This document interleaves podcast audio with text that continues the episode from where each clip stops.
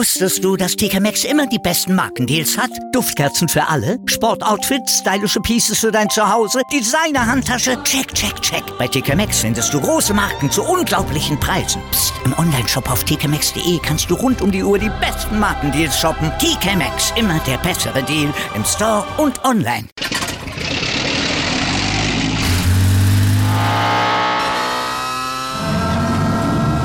Von 0 auf 100. Aral feiert 100 Jahre mit über 100.000 Gewinnen. Zum Beispiel ein Jahr frei tanken. Jetzt ein Dankeschön, rubbellos zu jedem Einkauf. Alle Infos auf aral.de. Aral, alles super. Welcome to the Sport Passion Podcast.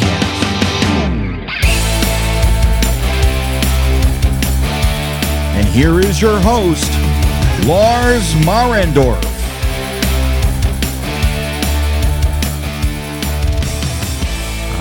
Wunderschönen guten Tag und herzlich willkommen zum Sport Passion Podcast. In der heutigen Folge geht es um die drei Stars der Woche, um die Global Series, ein paar Fouls und die dazugehörigen Sperren und um einige Teams, die mit hohen Erwartungen oder höheren Erwartungen in die Saison gestartet sind und im Moment etwas schwächeln. Bevor es richtig losgeht mit der Sendung, mal wieder ein Dankeschön, in diesem Fall an Someone, denn Someone bought me sechs Coffees bei buymeacoffee.com slash sportpassion mit dem Kommentar, ganz dufter Podcast, mach genau weiter so, viele Grüße aus Berlin, Hans Maulwurf. Und Basti21 hat auch fünf Kaffee gekauft mit einem einfachen Danke. Dafür von mir vielen Dank. Äh, Basti21 hatte sich auch gefreut über die Folge mit Jesse Montano von DNVR Avalanche, die ich in der leeren Nokia Arena in Tampere aufgenommen habe. Also ja, komme ich nachher noch zu zur Global Series. Das war ein ganz besonderes Erlebnis. Wir beginnen aber mit den drei Stars der Woche. Und die drei Stars der Woche in der NHL das sind Jason Robertson von den Dallas Stars, Nathan McKinnon von der Colorado Avalanche und Eric Carlson von den San Jose Sharks. Und wir fangen mal hinten an. Der dritte Star der Woche, Eric Carlson. Der hatte acht Punkte in drei Spielen für die San Jose Sharks. Vier Tore, vier Vorlagen. Also ja, schon nicht schlecht. Und Eric Carlson ist der schnellste Verteidiger, der 10 Tore in einer Saison geschafft hat, innerhalb von 13 Spielen, seit George Mantha in der Saison 1937-38. Der hat auch nur 13 Spiele gebraucht. Wer erinnert sich nicht? Damals 37-38. George oder Georges Mantha. Ich weiß gar nicht, wo der gespielt hat. Bei welchem Team? Müsste ich vielleicht nochmal nachgucken. Auf jeden Fall hat Erik Karlsson einen richtig, richtig guten Start gehabt in die Saison bisher.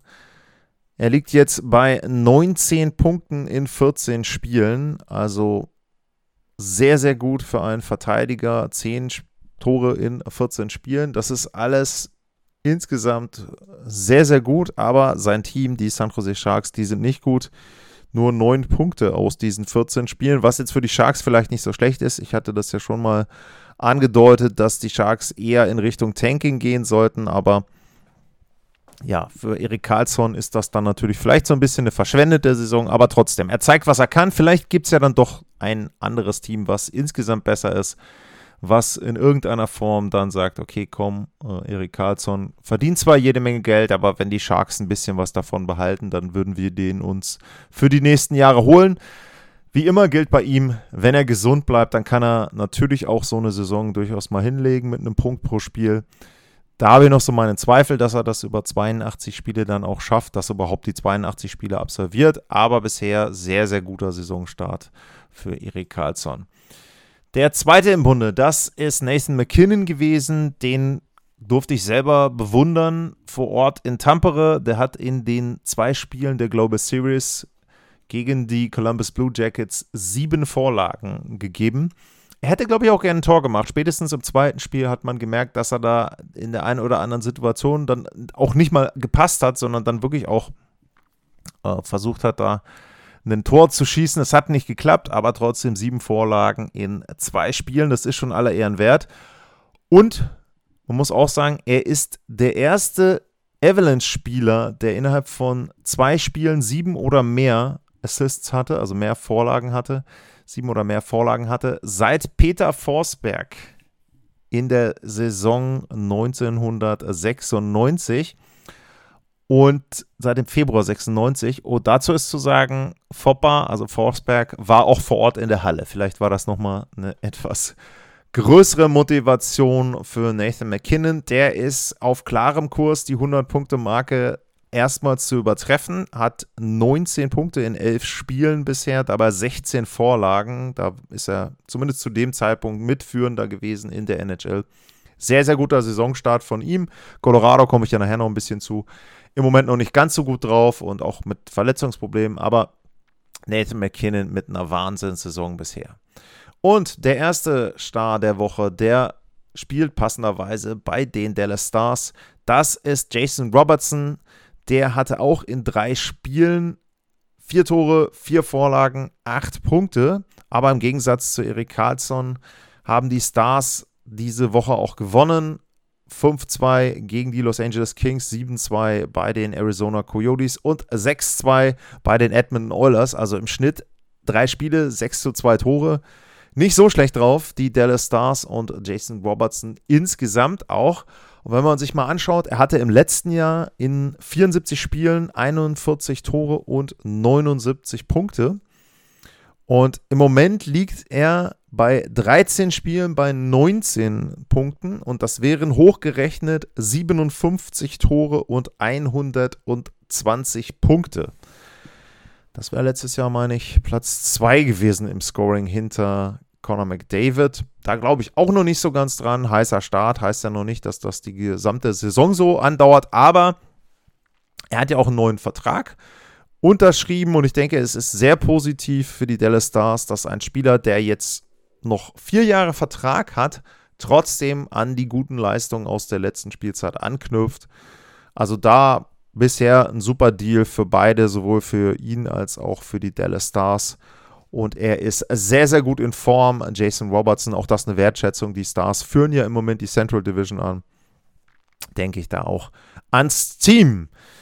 Das waren die drei Stars der Woche. Und jetzt ja, komme ich zur Global Series. Und die war bekanntlich in Tampere in Finnland. Und auch da geht erstmal noch ein Dankeschön raus an euch. Denn ich habe mich da natürlich beworben um eine Akkreditierung. Das ist ja der Prozess, den man bei der NHL und auch bei anderen Sportligen dann durchlaufen muss, dass man da eben ein Formular ausführt. Was macht man? Warum meint man, dass man dort eine Akkreditierung bekommen könnte? Man kann das Ganze machen, wenn man jetzt zum Beispiel für eine Zeitung arbeitet, dann kriegt man da vom Redakteur einen Auftrag oder wenn man jetzt irgendwie für einen Fernsehsender unterwegs ist. Und bei mir ist es so, ich bin eben mit meinem Podcast dort in der Hauptsache unterwegs und deswegen habe ich das auch angegeben, habe eben angegeben, um, NHL-Podcast, großer NHL-Podcast in Deutschland. Das haben sie übrigens tatsächlich draufgeschrieben. German, äh, Host and Producer of Germany's äh, biggest NHL-Podcast. Also die NHL hat direkt das, was ich reingeschrieben habe, in meinen Antrag auch übernommen. Und wie gesagt, vielen Dank, dass ihr das ermöglicht, denn dadurch, dass ihr zuhört, bin ich auch für die NHL auffindbar bei den Podcast-Plattformen und deswegen gab es da auch die Möglichkeit für mich eben eine Akkreditierung zu bekommen. Vielen, vielen Dank da nochmal an der Stelle. Er hat ja schon ein bisschen was zurückbekommen mit dem Interview mit äh, Jesse Montano. Und das war im Prinzip so ein bisschen sinnbildlich dafür, wie für mich diese ganzen Tage da gelaufen sind. Ich habe mich mit dem am Samstagvormittag nach dem Vormittagstraining in die Halle gesetzt. Da waren außer ihm und seinem Kameramann, die haben eine Doku gedreht, sonst keiner mehr mit dabei. Und das war so, normal ist das, wenn ich mit anderen Journalisten rede, sage ich immer so, naja, Viertelstunde wäre auf jeden Fall schon mal sehr gut, vielleicht 20 Minuten und wenn es dann eine halbe Stunde wird, Gespräch auch sehr schön. In dem Fall habe ich irgendwie nach 20 Minuten nochmal auf die Uhr geguckt. Dann hatte ich so das Gefühl, okay, ja gut, halbe Stunde haben wir jetzt irgendwie vorbei. Und ich habe so gedacht, wir waren so bei, keine Ahnung, 40 Minuten oder so. Und als wir aufgehört haben, war es tatsächlich schon über eine Stunde Aufnahmezeit, weil wir halt einfach ein super Gespräch über Hockey geführt haben. Und für mich war das eben auch so, dass ich da sehr, sehr schöne Tage hatte, weil ich mit Leuten über Eishockey, über die NHL reden konnte, die eben das Ganze natürlich rund um die Uhr machen und hauptberuflich. Und sich dann da einfach hinzusetzen und mit denen zu fachsimpeln, sich anzuhören, die Insights dann natürlich auch vor allem in dem Fall dann über die Colorado Avalanche das hat einen riesen, riesen Spaß gemacht. Die sind sehr, sehr freundlich, sehr, sehr offen immer. Die TV-Crew der Avalanche, die haben da den International Feed gemacht, die waren super offen. Die anderen auch, auch die Jungs von der NHL, die Betreuer von der NHL. Also da auch ein riesen, riesen Dankeschön an die Liga. Die haben das auch sehr, sehr gut betreut.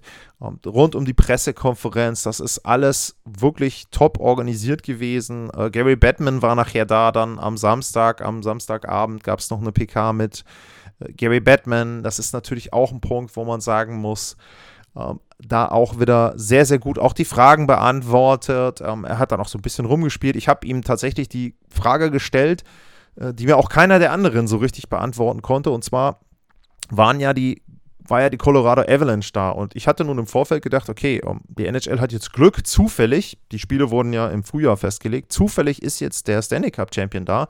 Also gehe ich davon aus, dass die auch den Stanley Cup mitbringen. Denn wenn das jetzt zwei andere Teams sind, so wie zum Beispiel in Prag die Predators und die San Jose Sharks, dann ist es natürlich so, äh, dass ich da sagen muss, dann bringe ich den Stanley Cup eben nicht mit, ne? gar keine Frage. Also das ist dann eben so. Die beiden Teams haben ja mit dem Stanley Cup erstmal nichts zu tun. Aber in dem Fall ist ja der Stanley Cup Champion da. Also meine Erwartungshaltung, die bringen den Cup mit. So, dann kristallisierte sich aber schon vorher heraus, dass die ihn wahrscheinlich mit, nicht mitbringen. Und ich habe mich tatsächlich umgehört, wie gesagt, auch bei der TV-Crew, bei den Kollegen aus Nordamerika, vor allem aus Denver. Keiner konnte mir das beantworten. Gary Batman auch nicht so richtig. Der sagte dann eben, naja, Stanley Cup ist eben gut ausgebucht, der hat einen busy Schedule und da weiß man jetzt nicht, wo das ist. Hat dann aber selber zugegeben, dass es eine gute Frage war und dass das eben nahe lag, dass sie den Stanley Cup mitbringen. In dem Fall eben verpasst die Gelegenheit, finde ich schon, denn wie gesagt, wenn man einfach zufällig den Stanley Cup Champion da jetzt hinschickt nach Europa, dann hätte man das Ganze natürlich auch dann mit dem Cup auch noch abrunden können. Ansonsten war es für mich, wie gesagt, ein Riesenerlebnis. Es ist immer wieder toll, auch so ein bisschen am Anfang für mich surreal, wenn du dann in die Halle reinkommst und dann hat man ja den Zugang und entsprechend darf sich da überall frei bewegen. Am Donnerstag war ein freies Training, da waren dann eben auch entsprechend ein paar tausend äh, Zuschauer mit dabei. Und du gehst dann da unten eben am Eis lang und ja, dann kommt ein McCarr raus, dann kommt ein McKinnon raus, die fahren da an dir lang. Jared Bettner bleibt direkt vor einem stehen, gibt die Anweisungen ans Team und du kannst da Fotos machen. Alles wunderbar, wirklich, wirklich sehr, sehr toll. Die Spieler waren auch, fand ich persönlich, sehr offen in den Pressekonferenzen, in der Mixed Zone danach. Auch da muss ich echt sagen, auch so untereinander, auch mit den anderen Journalistinnen und Kollegen dort. Äh, hohe Wertschätzung finde ich, auch bei den Fragen, wenn man selber dann Fragen gestellt hat, die haben dann Sachen auch oft übernommen. Die, der eine hat die Frage gestellt, äh, dann hat der nächste ähm, noch nachgefragt und so weiter. Also war sehr, sehr schön, sehr runde Sache. Und ich hatte tatsächlich das Glück, dass ich sogar dann auch noch zusätzlich äh, dort entsprechend gearbeitet habe. Ich habe für Colorado Hockey Now gearbeitet. Wer das kennt oder wer das kennenlernen möchte, das ist eine Blogseite, die sich nur mit der Colorado Avalanche beschäftigt. Der Hintergrund da war, ich kenne den Kollegen, der das betreibt, das ist Adrian Data, der sollte eigentlich, sage ich mal, in Hockeykreisen schon bekannt sein. Der betreut seit 1995 die Colorado Avalanche und hat auch mehrere Bücher geschrieben, äh, zum Beispiel äh, Blood Feud. Da geht es um die Rivalität zwischen Colorado und Detroit Ende der oder in den 90ern bis 2002, 2003 so in der Zeitrechnung war das. Und da hatte ich erwartet, dass er mitkommt mit dem Team. Ich habe ihn angeschrieben, ob er denn Zeit hätte für ein Interview. Dann sagt er, nee, hat er nicht. Aber ob ich denn für ihn stattdessen arbeiten könnte und habe das dann auch gemacht. Also das hat richtig, richtig Spaß gemacht, dem da immer so ein paar Infos zu geben und die Aussagen der Spieler da auch aufzubereiten. Also das war wirklich eine tolle Geschichte. Die Spiele selber, erstmal muss man sagen, die Finnen sind dermaßen Eishockey begeistert, was ihre eigenen Spieler betrifft, aber auch insgesamt, was andere sehr, sehr gute Spieler betrifft. Also bei der Mannschaftsvorstellung ganz klar ähm, Patrick Leine, äh, Mikko Rantanen und äh, Arturi Leckernen, die haben den größten Applaus äh, bekommen bei den Spielen. Aber trotzdem war es auch so, und Johnny Goudreau und vor allem Cale McCarr und äh, dann auch Nathan McKinnon, die haben richtig Jubel bekommen, die haben da richtig Bambule gemacht, die waren sehr, sehr anspruchsvoll, das stimmt auch. Also der eine Kollege aus Nordamerika, der war sehr überrascht, als die Blue Jackets in beiden Spielen angefangen hatten, den Puck mal kurz hinterm Tor zu haben, um das Spiel so ein bisschen zu beruhigen. Da gab es innerhalb von Sekunden aus der gesamten Halle Buhrufe. Und das war schon eine klare Ansage, dass die nicht einfach dort Leute auf dem Eis stehen sehen wollen, sondern auch wirklich Leistung sehen wollen. Also die finden da sehr, sehr enthusiastisch enthusiastisch. Insgesamt muss ich sagen, bei dem ganzen Trip sehr, sehr freundlich. Alle durch die Bank, egal was war, wenn ich im Supermarkt mal was gefragt habe und so weiter. Die haben sehr freundlich erklärt, können alle richtig gut Englisch. Also das hat wirklich Spaß gemacht. Ich kann jetzt zwei, drei Brocken Finnisch. Ich verstehe aber überhaupt nichts von der Sprache, muss ich sagen. Also das war ein bisschen strange für mich weil ich ansonsten sage, in den meisten europäischen Sprachen, sage ich jetzt mal so in Richtung äh, Italien, Frankreich, Spanien und so weiter, aber auch Norwegen, Schweden, Dänemark, kriege ich zumindest, wenn eine Frage gestellt wird, würde ich zumindest mir zutrauen, gewisse Brocken davon aufgreifen zu können, wenn die finnischen TV-Reporter zum Beispiel dann oder die Radioreporter oder wer auch immer eine Frage gestellt haben in der Pressekonferenz, war vorbei. Da habe ich vielleicht, wenn es darum ging, nochmal Sauna verstanden, aber das war es dann auch. Also ja, da war äh, die Sprachbarriere in dem Fall dann bei der finnischen Landessprache schon sehr, sehr groß. Aber wie gesagt, ansonsten Top-Event, sehr, sehr gut organisiert, muss man wirklich sagen. Und es hat richtig Spaß gemacht, das Ganze zu betreuen. Und ich habe unter anderem auch Nathan McKinnon da die Frage gestellt, wo er denn meint, dass vielleicht die nächste Global Series stattfinden könnte. Also das heißt, welches Ziel könnte die NHL denn als nächstes ansteuern, wenn es darum geht, Spiele außerhalb von Nordamerika stattfinden zu lassen? Ich habe euch vier Antwortmöglichkeiten dabei bei Twitter vorgegeben. Die waren Stockholm, Helsinki, London und Berlin und habe natürlich wie immer darum gebeten, wenn ihr denn Alternativen habt oder alternative Vorschläge habt, dann könnt ihr die gerne in den Kommentaren nennen. Ich fange mal mit euren Alternativen an. Äh, Julian Zado hat gesagt Köln oder München. Mehr potenzielle Leute, die Leon Dreiseitel und die Edmonton Oilers sehen äh, wollen. Dann Alex HL90 hat geschrieben, erwarten kann man, denke ich, Schweden, eventuell Schweiz. Scham hätte für mich Kopenhagen oder Oslo. Fastpack kam an mit äh, Zürich und München sind der NHL zu klein. Es bleibt bei Prag. Herr BOM, Herr oder Born HR sagt München, sobald die Halle fertig ist. Leider Köln wäre schön. Und Valentin Villar meint oder Zürich ZSC Stadion. Wir fangen mal mit euren Alternativen an. Meine Einschätzung dazu.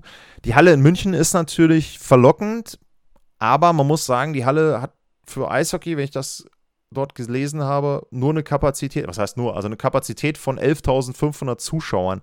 Das ist, glaube ich, schon grenzwertig. Die Halle jetzt in Tampere, die Nokia Arena, die hatte 12.882 einmal und 97. Fragt mich nicht, wie das funktioniert. Das verstehe ich sowieso immer nicht, warum einen Tag die Halle so viele Zuschauer hat, am nächsten Tag so viele. Auf jeden Fall knapp 13.000.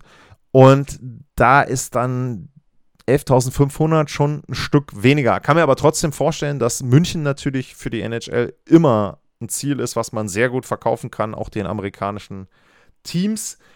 Köln, ja, liegt nahe, große Halle. In Berlin wäre der Bezug zu den Eisbären und zur Eigentümergruppe natürlich von den Kings wieder gegeben. Zürich, weiß ich nicht, wie groß die Halle ist, müsste ich gucken. Da ähm, schreibt ja Fastpack schon, dass die Halle wahrscheinlich zu klein ist. Äh, das kann ich mir schon vorstellen, wobei mein Kommentar war eben, wer in Arizona vor 5000 Leuten spielt. Kann dann vielleicht auch da spielen, aber na gut. Ähm, was hattet ihr noch? Ach ja, ähm, Schweden, ja, halte ich auch eher für wahrscheinlich und Kopenhagen oder Oslo wurden genannt. Da zitiere ich mal frei Jared Bettner, der meinte, man kann jetzt nicht einfach hingehen und sagen, ich suche mir irgendeine Stadt aus, sondern ich hatte ihn noch angesprochen, weil Nathan McKinnon gesagt hat, London. Er meinte, ja, wäre ganz toll, aber man sollte schon da irgendwo hingehen, wo man das Gefühl hat, dass die Leute sich auch mit dem Eishockey identifizieren und dass da zum einen Spieler herkommen, aber auch Fans sind. Und er hat sich eben auch nochmal sehr, sehr lobend über die Finnen, über die Gastgeber dort geäußert, hat gesagt, sie hatten das Gefühl, dass sie überall willkommen waren, dass die Leute sich sehr für Eishockey interessiert haben, dass die Leute sehr, sehr erfreut waren, dass die NHL da waren, dass die entsprechenden Spieler auch da waren. Und ich glaube eben auch, dass er da recht hat. Bei Oslo und Kopenhagen kommen für mich zwei Dinge zusammen. Es gibt nicht so viele norwegische oder dänische Eishockeyspieler und der Markt ist einfach nicht so gut. In Deutschland zum Beispiel ist es auch so, wenn wir jetzt mal gucken, im Vergleich zu den Finnen zum Beispiel, haben wir auch wenig Eishockeyspieler.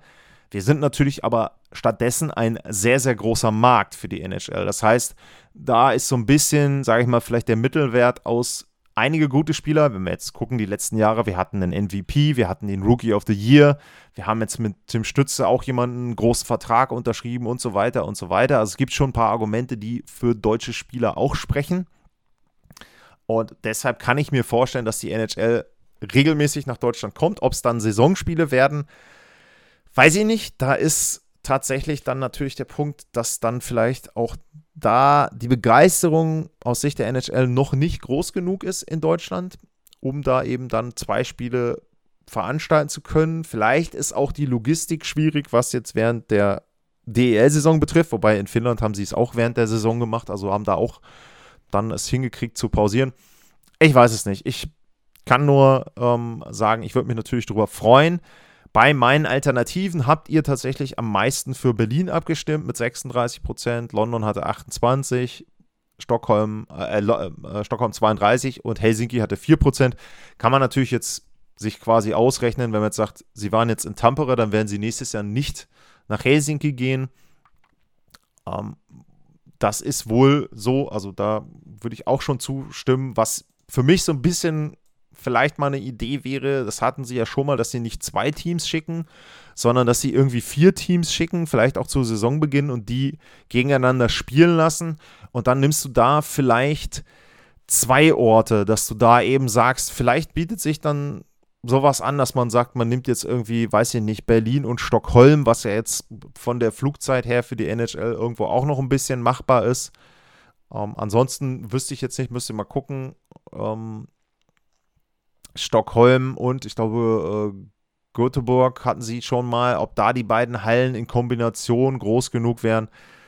Ja, wie gesagt, also Finnland wird es wahrscheinlich erstmal nicht werden und ansonsten glaube ich, wird es so ein ähnliches Modell werden wie jetzt in diesem Jahr, dass man Vorbereitungsspiele in Deutschland und der Schweiz hat, wahrscheinlich Auftaktspiele in Tschechien wieder und dann die Global Series während der Saison tendenziell eher, wieder in Richtung Schweden sich orientiert.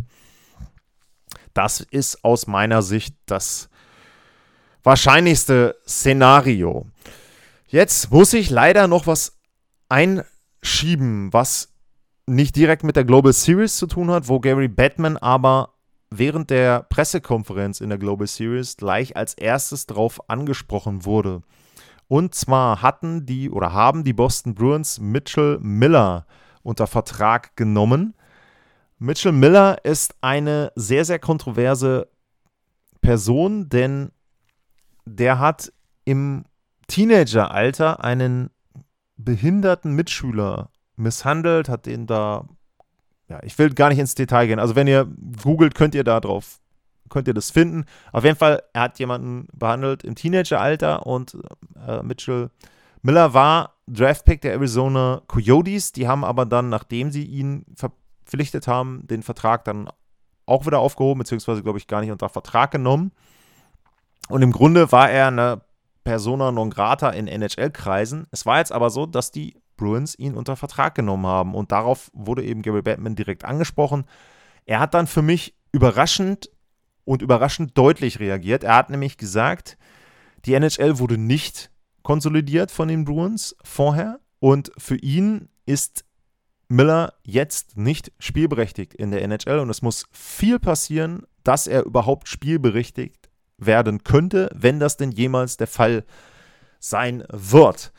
Es war eine deutliche Message an die Boston Bruins. Die haben auch noch selber eine deutliche Message aus ihrem Lockerroom bekommen, denn diverse Spieler, die darauf angesprochen wurden, haben dann sinngemäß gesagt, das hat uns sehr überrascht, das finden wir sehr schade und das passt nicht zu der Kultur, die wir hier in der Umkleide haben und für die wir hier stehen. Und mittlerweile ist es so, dass die Bruins ich glaube, versuchen, den Vertrag aufzuheben, denn so einfach ist das nicht, dass sie sich aber auf jeden Fall davon distanzieren, dass sie ihn jetzt natürlich nicht mehr spielen lassen wollen. Und da gibt es ja diverse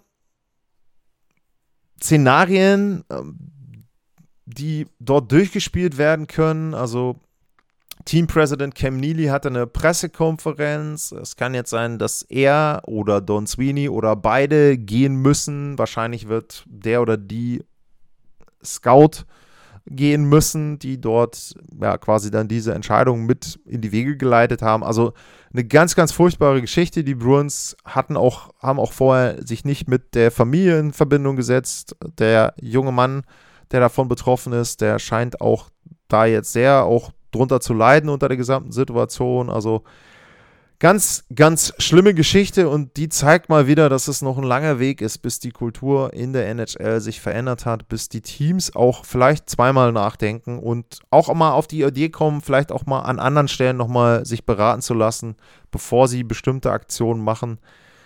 Sehr, sehr schlimm, finde ich, was da passiert und komplett überflüssig, weil es jetzt einfach auch so ist, dass die Boston Bruins da in dem Fall sich da einfach mit der Liga unterhalten hätten können und dann wäre dieses Problem wahrscheinlich nicht aufgetreten. Sehr, sehr unsensibel und eben, ja, zu Recht etwas, was sehr, sehr kritisiert wurde. Das muss ich wirklich sagen. Das war da auch direkt dann am Anfang Thema. Die ersten paar Fragen drehten sich darum. Also, ja, da war Gabriel Batman sehr deutlich, fand ich gut, was er da gemacht hat und wie die Liga sich da positioniert hat. Die Bruins eher weniger. Wir bleiben bei unerfreulichen Themen und zu den unerfreulichen Themen gehört immer wieder, dass es in der NHL Foulspiele gibt und dass diese Foulspiele dann auch Sperren nach sich ziehen. Und wir fangen mal an mit der ersten Sperre. Es gab eine Strafe für Josh Anderson. Der hat zwei Spiele bekommen wegen Bandenchecks gegen Alex Pietrangelo von den Vegas Golden Knights. Für mich keine Frage, klarer Bandencheck. Pietrangelo fällt mit dem Gesicht in Richtung Bande. Er hat da Glück, dass er sich da nicht schwerer verletzt. Also ist auch sofort aufgestanden. Es war ganz interessant. Äh, Anderson hat drei Golden Knights quasi in Bruchteilen von Sekunden gefühlt auf sich gehabt, die ihm auch mit Händen deutlich gemacht haben, was sie von der Aktion gehalten haben. Und er hat einen Game Misconduct, also eine ähm, Spieldauer, Disziplinarstrafe bekommen, eine Matchstrafe bekommen für die Aktion und oh, für mich ganz klar zwei Spiele Sperre kann man also direkt unterschreiben, was die NHL da gemacht hat. Und dann bleiben wir auch noch in Montreal, nämlich Nummer 1 Pick äh, Juraj Slavskowski. Der hat auch zwei Spiele Sperre bekommen für eine ähnliche Situation, auch wenn er einen Bandencheck, auch vollkommen überflüssig. Hinten in der Mitte des Spielfelds, der von Anderson an Pietrangelo war auch vor der Bank. Ähm, in dem Fall war es äh, Matt Luff von den Red Wings, den er dort gecheckt hat. Und auch da ist es so gewesen, er sieht ihn, er schaut die ganze Zeit auf die Nummer und dann macht er diesen Bandencheck. Äh, Love ist auch verletzt. Ich glaube, er hat sich am Handgelenk schwerer verletzt. Und das ist also sehr, sehr unglücklich für mich und auch vollkommen überflüssig. Und da finde ich auch die zwei Spiele Sperre eine berechtigte Strafe an der Stelle.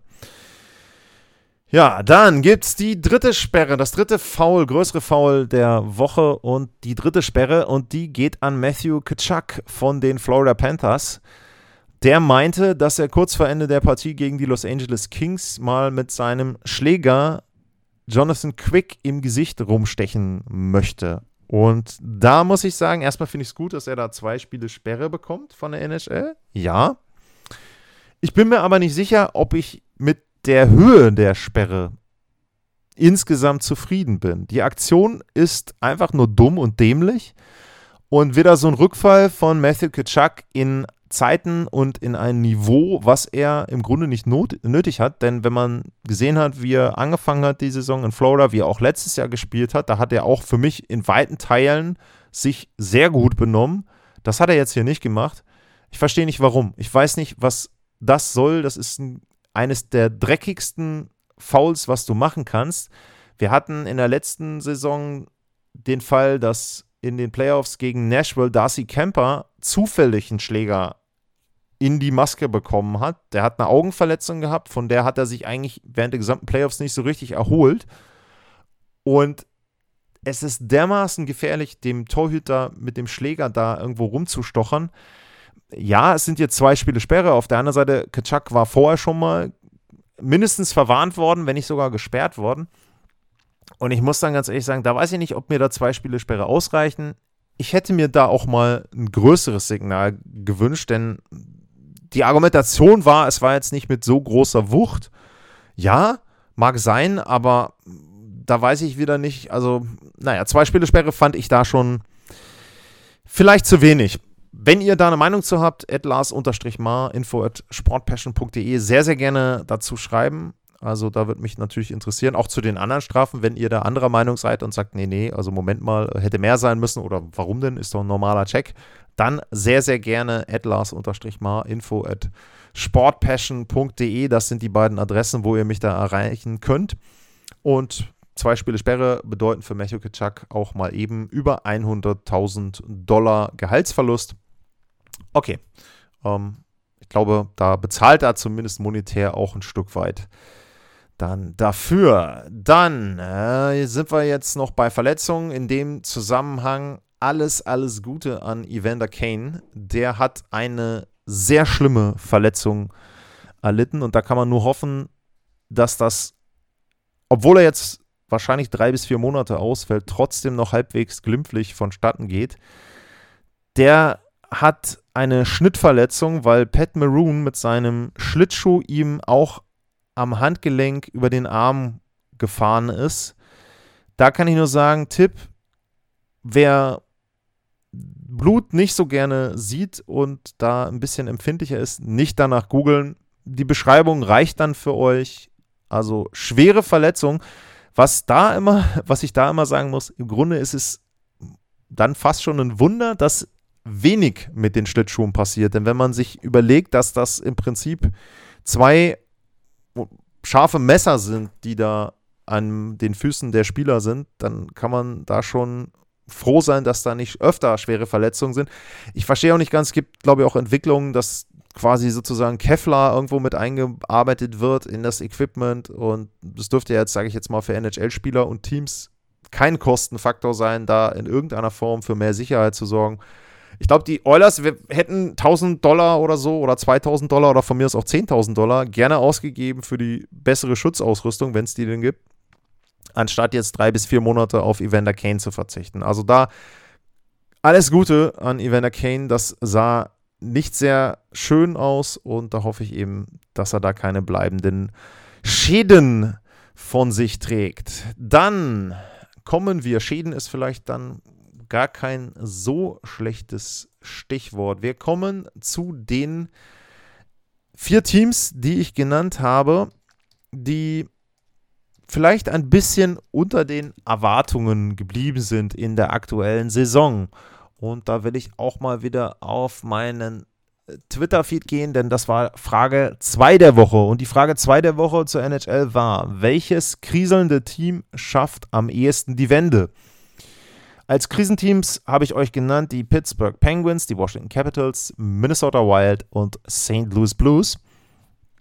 Und bevor wir jetzt auf eure Antworten gehen und darauf, was ich so davon halte, Schauen wir nochmal, wo die Teams denn im Moment platziert sind. Die Washington Capitals sind mit einer Bilanz von 6, 7 und 2 und 14 Punkten auf Rang 6 in der Metropolitan. Die Pittsburgh Penguins sind einen Rang dahinter. 5 Siege, 6 Niederlagen, 2 Unentschieden, also 2 Spiele weniger.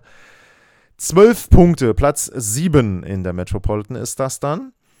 Die St. Louis Blues sind nach acht Niederlagen in Folge auf dem letzten Platz der Central Division und auf dem letzten Platz der Western Conference mit nur drei Siegen, acht Niederlagen in elf Spielen. Und wen hatte ich denn noch genannt? Die Minnesota Wild, die sind mittlerweile wieder bei sechs Siegen, sechs Niederlagen, einmal unentschieden und 13 Punkten nach 13 Spielen. Das ist immer noch Platz 4 in der Central Division. Also, das waren die vier Teams, die ich euch genannt habe. Ich finde die Antworten von euch ganz interessant. Die wenigsten von euch trauen den Washington Capitals eine Wende zu. Die haben 8,3 Prozent der Stimmen bekommen. Danach folgen auf Platz 3 dann, wenn man von, von oben gucken will, die St. Louis Blues. Ähm, denen trauen noch ein paar mehr, zumindest zu die Wende zu bekommen. Das finde ich erstaunlich, denn die Blues haben, wie gesagt, acht Niederlagen in Folge.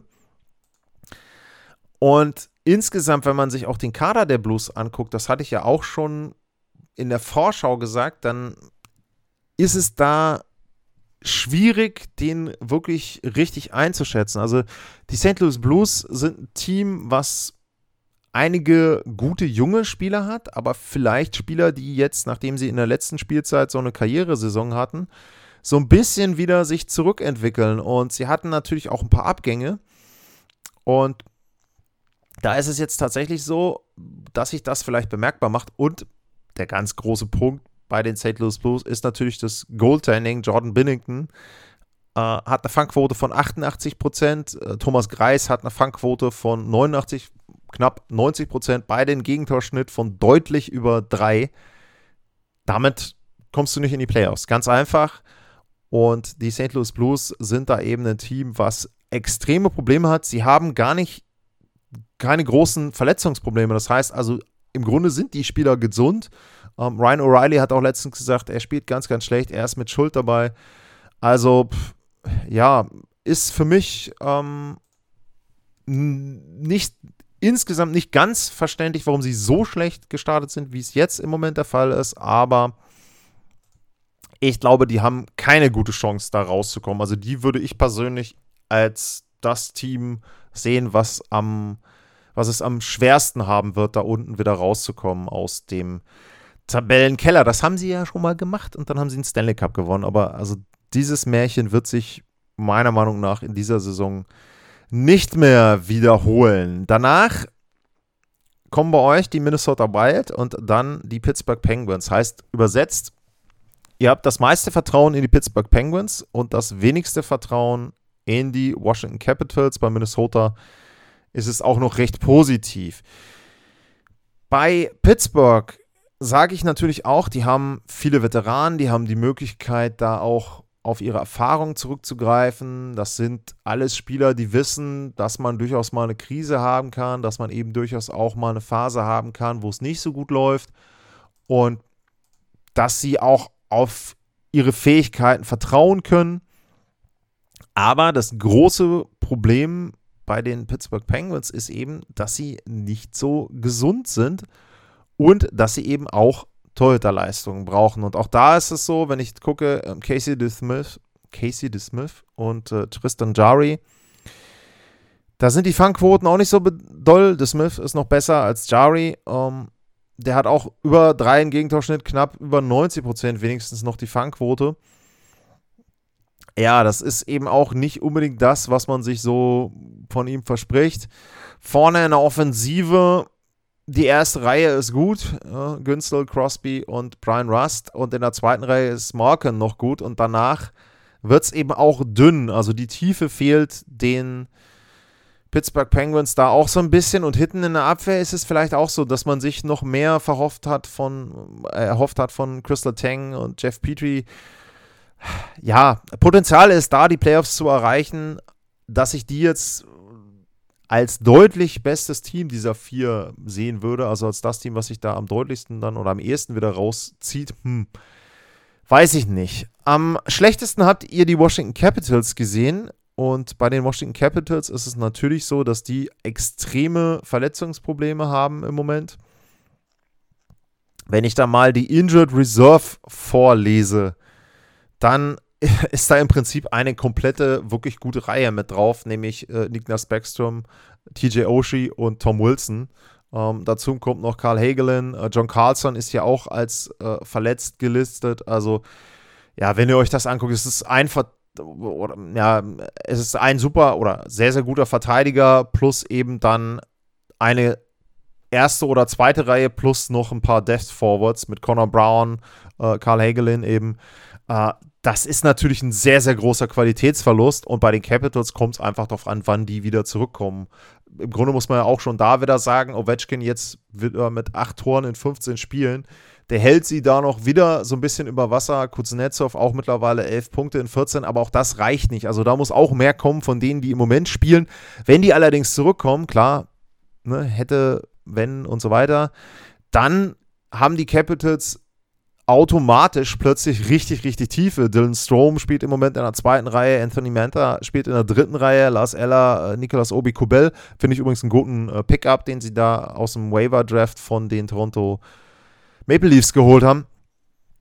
Das ist schon so. Die Capitals haben die Chance, richtig, richtig gut zu sein oder besser zu sein, um ein Playoff-Team zu sein. Aber da ist eben das große Thema Verletzungen. Deswegen kann ich das insgesamt nachvollziehen, dass ihr da sagt, okay, weil die so viele Verletzungen haben und zum Beispiel bei Backstrom gar nicht klar ist, ob der überhaupt in der Saison spielt, ob er überhaupt in seiner NHL-Karriere nochmal auf dem Eis steht in der NHL-Halle. Deswegen kann ich schon nachvollziehen, warum ihr da die Capitals mitnimmt. Ähm, bei Minnesota, dass ihr die auch noch relativ positiv bewertet, finde ich auch noch okay, aber da ist eben das Problem, die sind capped out, weil sie viel totes Kapital haben in den Verträgen, die sie da über den Buyout bei Parisi und Ryan Suter dann entsprechend noch auf ihrer Payroll drauf haben. Die haben im Moment 1,8 Millionen an Capspace. Da kann man dann vielleicht nochmal, wenn man ein bisschen, bisschen bastelt, vor der Trade Deadline irgendwie einen Spieler noch mit dazu holen. Aber trotzdem, äh, auch da ist das für mich nicht so viel Steigerungspotenzial. Die haben natürlich mit Marc-André Fleury einen sehr erfahrenen Torhüter, der ihnen vielleicht dann auch noch helfen kann. Aber auch der ist eben nicht gut gestartet. Auch da ist die Fangquote im Moment noch unter 90 Prozent. Auch Gegentorschnitt bei beiden, auch bei Philipp Gustafsson über drei. Ja, das ist eben auch schlecht im Moment und nichts, wo man sagen muss, dass sie da sehr, sehr gute Leistungen bekommen. Ich hätte die trotzdem fast eher noch als Team gesehen. Ja, wobei, wenn ich so ein bisschen drüber nachdenke, also mit Pittsburgh habt ihr da schon einen sehr guten Kandidaten aus den Vieren raus. Ich hätte erwartet, dass kaum oder gar keiner für St. Louis äh, abstimmt und Minnesota und Washington da so in der Mitte liegen bei eurer Abstimmung. Und es gab einen Kommentar dazu. Gab es einen Kommentar dazu? Warte mal, zu was gab es denn den Kommentar? Frage 2 der Woche. Hm. Sehe ich jetzt nicht. Also wenn da jemand kommentiert hat, äh, den Kommentar dazu, sehe ich leider im Moment bei Twitter nicht. Das war das Thema kriselnde Teams, die mit Playoff-Hoffnungen in die Saison gestartet sind. Und dann gibt es zum Abschluss noch die Fernsehhinweise, in diesem Fall wieder an die Zuschauerinnen, Zuschauer aus der Schweiz. Und zwar bin ich als Experte im Einsatz am Samstagabend um 22 Uhr mit der schönen Paarung Edmonton Oilers bei den Florida Panthers. Freue ich mich sehr drauf. Conor McDavid, Leon Dreiseitel da mit kommentieren zu dürfen. Leider Evander Kane nicht mit dabei, aber trotzdem schönes Spielchen. Und am Sonntag gibt es dann die Partie die Dallas Stars zu Gast bei den Philadelphia Flyers. Das dann am Sonntag um 19 Uhr Primetime Europa. Also wie gesagt, Samstag 22 Uhr Oilers at Panthers und Sonntag 19 Uhr Stars at Flyers. Ich würde mich freuen, wenn da jemand zuhört, der auch dem Podcast folgt, Feedback zu bekommen. Wie gefällt euch das Ganze? Wie machen wir das Ganze im Team? Auch gerne zu meiner Spe Person speziell, wenn ihr da Kritik habt, wenn ihr der Lob habt, Anregungen, sehr, sehr gerne. Ähm, mir macht das bisher viel, viel Spaß, aber natürlich möchte man immer besser werden und dementsprechend würde ich mich auch da über Feedback freuen. Und ansonsten gilt wie immer, gefällt euch der Podcast, bewertet ihn, abonniert ihn beim Podcast-Anbieter eures Vertrauens. Und damit vielen Dank für heute fürs Zuhören. Bleibt gesund und tschüss.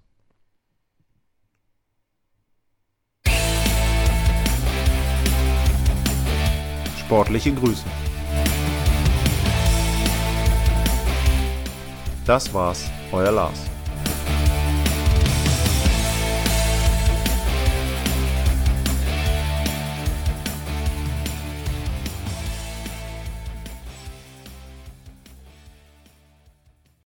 Live von Ihrem Toyota-Partner mit diesem Leasing-Auftakt. Der neue Toyota Jahreshybrid. Ab 179 Euro im Monat. Ohne Anzahlung. Seine Sicherheitsassistenten laufen mit. Und ja, ab ins Netz mit voller Konnektivität. Auch am Start die Toyota Team Deutschland Sondermodelle. Ohne Anzahlung geht's in die nächste Runde. Jetzt los sprinten zu Ihrem Toyota-Partner. Wusstest du, dass TK Maxx immer die besten Markendeals hat? Duftkerzen für alle, Sportoutfits, stylische Pieces für dein Zuhause, Designer-Handtasche, check, check, check. Bei TK Maxx findest du große Marken zu unglaublichen Preisen. Psst. im Onlineshop auf tkmaxx.de kannst du rund um die Uhr die besten Markendeals shoppen. TK Maxx, immer der bessere Deal im Store und online.